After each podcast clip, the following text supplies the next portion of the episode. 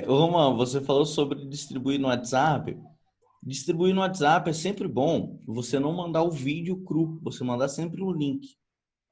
Por que um link? Quando você manda o vídeo no WhatsApp da pessoa, a pessoa tem que baixar o vídeo.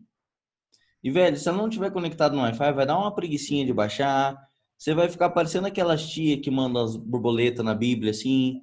Então, assim, manda sempre um link, ou do YouTube ou do Facebook. Por quê?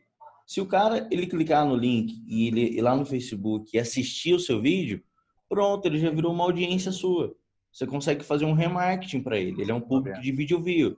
Se você mandar o vídeo nu e cru no WhatsApp, o cara vai baixar o vídeo do WhatsApp e pronto.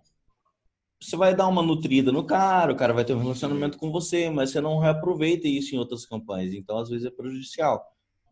Sempre que você for distribuir é, em outros canais, mensagem e tal, vai você mandar o vídeo cru, tenta mandar um vídeo com um link.